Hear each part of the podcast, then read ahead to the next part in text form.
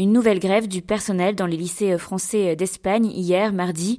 Les lycées français qui dépendent de l'AEFE, l'Agence de l'enseignement français à l'étranger, un réseau d'enseignement mondial avec 500 établissements dans 130 pays. Cette grève fait suite au décret de juillet 2017 avec notamment l'annulation de crédit de 33 millions d'euros du ministère de l'Éducation, soit 10% du budget de l'Agence pour l'enseignement français à l'étranger. Les syndicats de la Fédération syndicale unitaire en Espagne ont appelé les personnels des lycées français à se mobiliser contre les suppressions de postes de détachés. Reportage au lycée français d'Alicante, les enseignants présents depuis plusieurs années en Espagne avec un statut de résident s'inquiètent pour leur poste. Dans les discours présidentiels des, voilà, des, derniers temps, il y, a sans arrêt la mention de, la francophonie.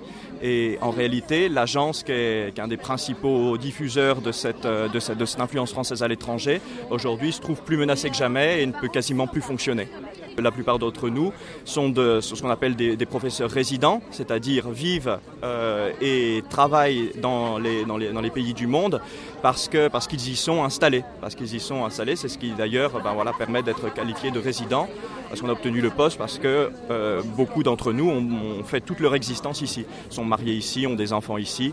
Hein, c'est le, cas de la plupart d'entre nous. Le statut de résident avait été créé pour que les, les professeurs euh, qui vivent dans le pays puissent y rester. Et là, la situation devient difficile. C'est presque 10% des postes de résidents qui vont être supprimés au niveau du réseau AEFE. C'est une baisse de subvention de 33 millions d'euros pour cette année, mais c'est 60 millions sur plusieurs années et c'est 512 postes de résidents qui doivent être supprimés sur 3 ou 4 ans. C'est assez paradoxal parce qu'il n'y a jamais eu autant d'élèves dans les lycées français de l'étranger. La France veut mener une politique d'ouverture au niveau culturel et pourtant les budgets sont, sont en baisse à chaque fois.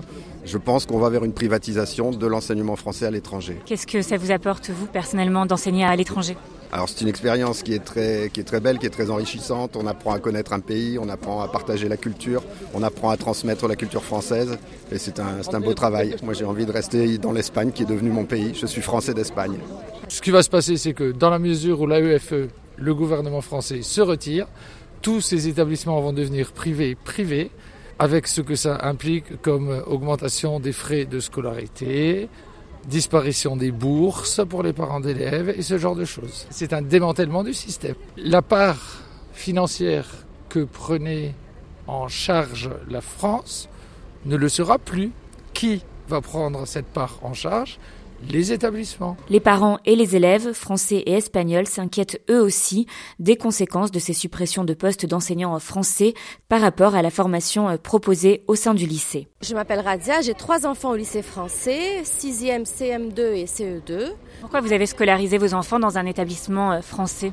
Parce que l'éducation française est quand même connue par sa qualité, du moins était connue et reconnue par sa qualité. Et j'espère qu'elle va la garder c'est très large, c'est la laïcité, c'est cette curiosité. J'espère qu'on ne va pas perdre ça.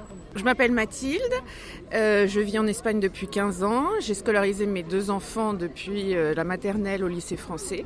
Je me sens très préoccupée par tout ça parce que je pense que c'est extrêmement important le réseau des lycées français à l'étranger pour le rayonnement de la culture française, pour l'éducation de nos enfants. Et, euh, et d'un point de vue humain, euh, c'est dramatique parce que c'est des familles, des gens qui travaillent ici depuis 10, 20, 30 ans, qui vont devoir retourner en France. Et, euh, et voilà, je trouve ça vraiment grave.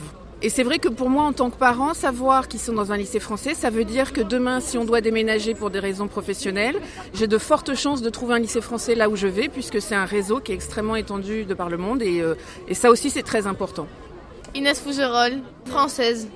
Violeta Marin, espagnol. Lucia Sánchez, espagnol aussi. Inès Hawa, espagnole algérienne. Qu'est-ce que vous pensez là aujourd'hui du mouvement des enseignants français? Moi je trouve ça bien parce que c'est que comme ça on a des vrais profs qui sont français pour nous donner cours et c'est mieux. On apprend mieux parce qu'on a les vrais profs qui sont vraiment français et donc c'est mieux pour euh, l'apprentissage. Je pense que c'est bien car on apprend de manière différente. Par exemple, les examens ne sont pas de la même façon que les espagnols. On a, euh, on n'a pas de semaines d'examen, on a tout le, tout le temps des examens, mais plus facile.